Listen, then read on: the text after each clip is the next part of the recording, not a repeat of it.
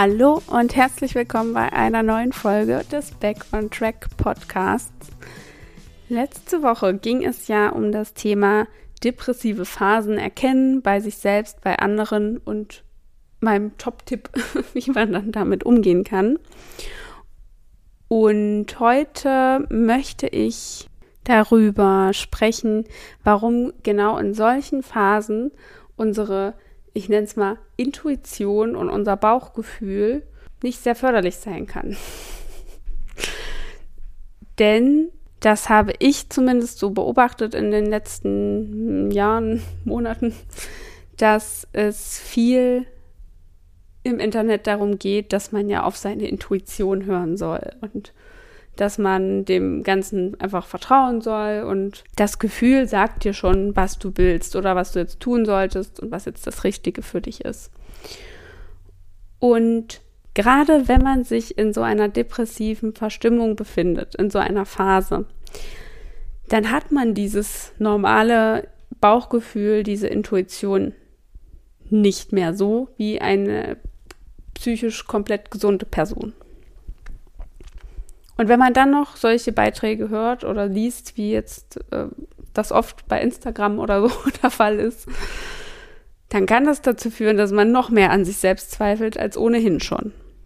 Und darum soll es heute in dieser Folge gehen, denn falls dir das so geht, falls du in so einer Phase bist oder warst und versucht hast, dich mit solchen Posts oder Beiträgen oder Podcast-Folgen aus diesem Bereich so ein bisschen zu unterstützen, dich damit zu retten oder dich wieder aufzubauen.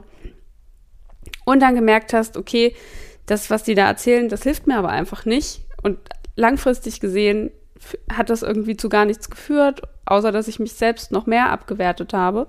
Oder dass du noch mehr in diese in, in dieses phlegmatische Verhalten gefallen bist und gar nichts mehr gemacht hast, weil du ja darauf gewartet hast, dass du es fühlst, dass deine Intuition dir irgendwann mal sagt, ja, genau das willst du jetzt machen und dann machst du es.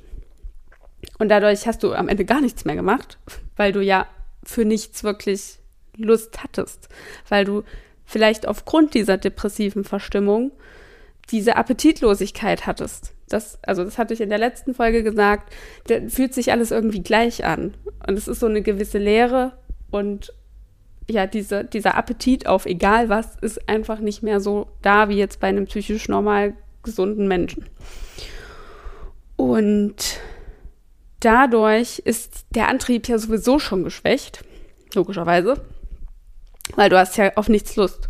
Und wenn du dann noch darauf wartest, dass dir dein Bauchgefühl irgendwann mal sagt, jetzt hast du wieder Lust, bevor du wirklich irgendwas daran machst und da in die Eigenverantwortung gehst, dann wirst du lange warten. und dann wirst du dich schlecht fühlen. Und ähm, genau darum soll es dir, wie gesagt, heute gehen. Wir können uns, wie gesagt, in diesen Momenten nicht darauf verlassen, dass uns unsere Intuition, unser Bauchgefühl den Weg weist. Was wir aber machen können, ist, oder das ist zumindest an der Stelle mein Vorschlag, mit Sicherheit gibt es noch tausend andere Vorschläge dazu. Und wie gesagt, wenn du dich wirklich in einer Phase befindest, wo du alleine nicht weiterkommst, dann hol dir unbedingt eine externe Person an deine Seite, die entsprechend ausgebildet ist. Du musst es ja nicht alleine machen. Und es kommt auch immer darauf an, äh, wie deine Vorerfahrungen sind, wie deine vielleicht auch Vorerkrankungen sind, wie dein deine Persönlichkeit ist. Das ist ganz individuell. Mal kommt man gut alleine damit klar, je nach Schweregrad auch, und mal sollte man sich einfach wirklich helfen lassen. So, das ist eine Einzelfallentscheidung und da darfst du ganz ehrlich zu dir selbst sein und da eigenverantwortlich entsprechend handeln. So. Aber wenn du merkst, du bist in so einer Phase und du hast auf nichts Lust, aber du möchtest etwas daran ändern, weil du das so nicht weiterführen möchtest, dann empfehle ich dir, so eine Art Verhaltenstraining mit dir selbst zu machen. Bis zu einem gewissen Grad. Natürlich nur. Und das ist jetzt auch gar nicht hochgradig kompliziert, sondern eher im Alltag mal darauf zu achten, wo würdest du jetzt sofort Nein sagen oder abblocken oder es abwehren in irgendeiner Form und einfach passiv bleiben? In welchen Momenten? Wäre das deine deine aktuelle Reaktion und dann mal zu überlegen, vielleicht mache ich jetzt doch einfach mal das Gegenteil. vielleicht mache ich es jetzt trotzdem. Vielleicht sage ich jetzt einfach mal ja, obwohl ich es jetzt nicht fühle, obwohl jetzt nicht in mir alles Juhu schreit und ich da wahnsinnig Bock drauf habe. Aber ich mache es jetzt einfach mal, weil es passiert mir ja nichts, es tut nicht weh. Es könnte ja auch vielleicht schön werden.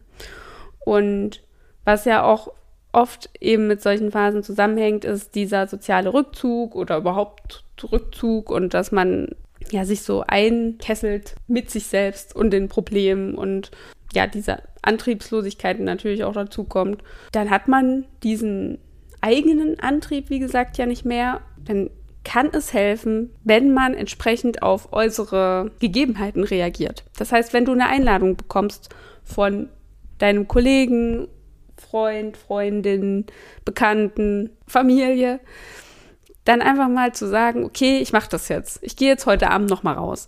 Ich treffe mich jetzt mit XY. Ich gehe jetzt zum Kaffeeklatsch. Ich mache heute Sport. Also weißt du, dann, dann kannst du ja durchaus auch auf die Einladungen einfach positiv reagieren, statt es abzuwählen direkt. Und du merkst das ja selbst im Alltag, wenn du dich dann ein bisschen beobachtest, in welchen Momenten du Nein sagen willst wenn sofort die erste Reaktion ist, ach nee, viel zu anstrengend. Oh nee, muss jetzt nicht sein. Und vielleicht später mal. Kann man das nicht auch noch wann anders machen? Natürlich ist es wichtig, auf die Bedürfnisse zu hören. Das ist jetzt halt ein bisschen tricky in solchen Phasen, weil du deine Bedürfnisse vielleicht nicht mehr klar lesen kannst. Sich da selbst zu überwinden in solchen Momenten, statt direkt abzublocken, kann helfen, deinen Antrieb wieder in Schwung zu bringen und zu sehen, okay, macht mir ja doch irgendwie Spaß. Vielleicht mache ich das nochmal. Oder vielleicht probiere ich jetzt doch XY nochmal aus. Durch, durch diesen Schwung, den du dann wieder bekommst, weil du Dinge tust und in den Momenten ja auch keine Zeit dafür hast, über deine Sorgen nachzudenken und dich zu Hause einzumummeln. Es ist eine Form der Ablenkung, aber es ist auch eine Form der Aktivierung. Und wenn du merkst, es macht mir Spaß, dann kommst du auch von alleine wieder auf andere Ideen, die dir gegebenenfalls Spaß machen. Und dann sagst du das nächste Mal viel einfacher und schneller Ja als beim letzten Mal. Und so kannst du dich, es finde ich, ich finde, es ist, kann eine gute äh, Möglichkeit sein, Stück für Stück selbst wieder ein bisschen aktivieren und da rausholen. Denn du lernst dich dadurch wieder ein bisschen besser kennen. Es kann natürlich auch sein, dass du dir dann denkst, oh nee, ich brauche mich wirklich abends nicht in eine Bar setzen oder in ein Restaurant, es macht mir einfach keinen Spaß, das stresst mich, das ist, viel, das, ja, ist einfach doof. Dann ist es auch gut. Dann hast du dich aber trotzdem in dem Moment ähm, aus deiner Komfortzone bewegt, aus, dein, aus deinem Muster, was du in diesen Phasen halt hast, bewegt und wieder eine neue Erkenntnis über dich gewonnen. Also ein Stück weit wieder das Gefühl zurückbekommen für dich selbst und für deine Bedürfnisse. Und dann kannst du das nächste Mal gerne Nein sagen, wenn dich jemand danach fragt, mit dir in eine Bar zu gehen, zum Beispiel. Aber wenn dich jetzt jemand auf ein Konzert einlädt oder ins Theater oder ins Kino oder sowas. Und du denkst dir so, ah, es ist abends und es ist dann schon so spät und ach, ich will eigentlich ins Bett. Wenn das die Gründe sind, dann probier es mal mit dem Ja. dann geh einfach mal hin, guck mal, wie sich's anfühlt, ob es vielleicht doch Spaß macht und ob es sich nicht lohnt, manchmal noch ein paar Stunden länger wach zu bleiben, zum Beispiel. Das soll jetzt auch, wie gesagt, gar nicht irgendeine Therapie ersetzen oder sowas. Das ist auch kein Heilversprechen. Also falls du das mal ausprobieren willst, dann ist das für mich so ein, jetzt an der Stelle so ein kleiner SOS-Tipp, wenn du dich in so einer Phase befindest, Schnauze voll davon hast, vielleicht noch keinen Therapieplatz hast oder so, dass du einfach versuchst, dich selbst so ein bisschen zu aktivieren und du kannst dann natürlich auch dein Umfeld mit ins Boot holen. Das meinte ich ja auch in der letzten Folge. Du kannst ja Dinge auch anmerken und deinem Umfeld helfen, dich besser zu verstehen. Und wenn du sagst, hier, du würdest mir damit helfen, wenn du mit mir einmal die Woche ins Kino gehst oder so, gut, ist vielleicht ein bisschen teuer auf Dauer, war jetzt nur ein Beispiel, oder halt ein, einmal die Woche spazieren gehst oder sowas, ne? Damit du eben rausgehst. Dann darfst du das durchaus aktiv kommunizieren und dir eben Leute dazu holen, von, also denen du vertraust, mit denen du auch gerne Zeit verbringst und die dir vielleicht dabei helfen, das Ganze auch umzusetzen.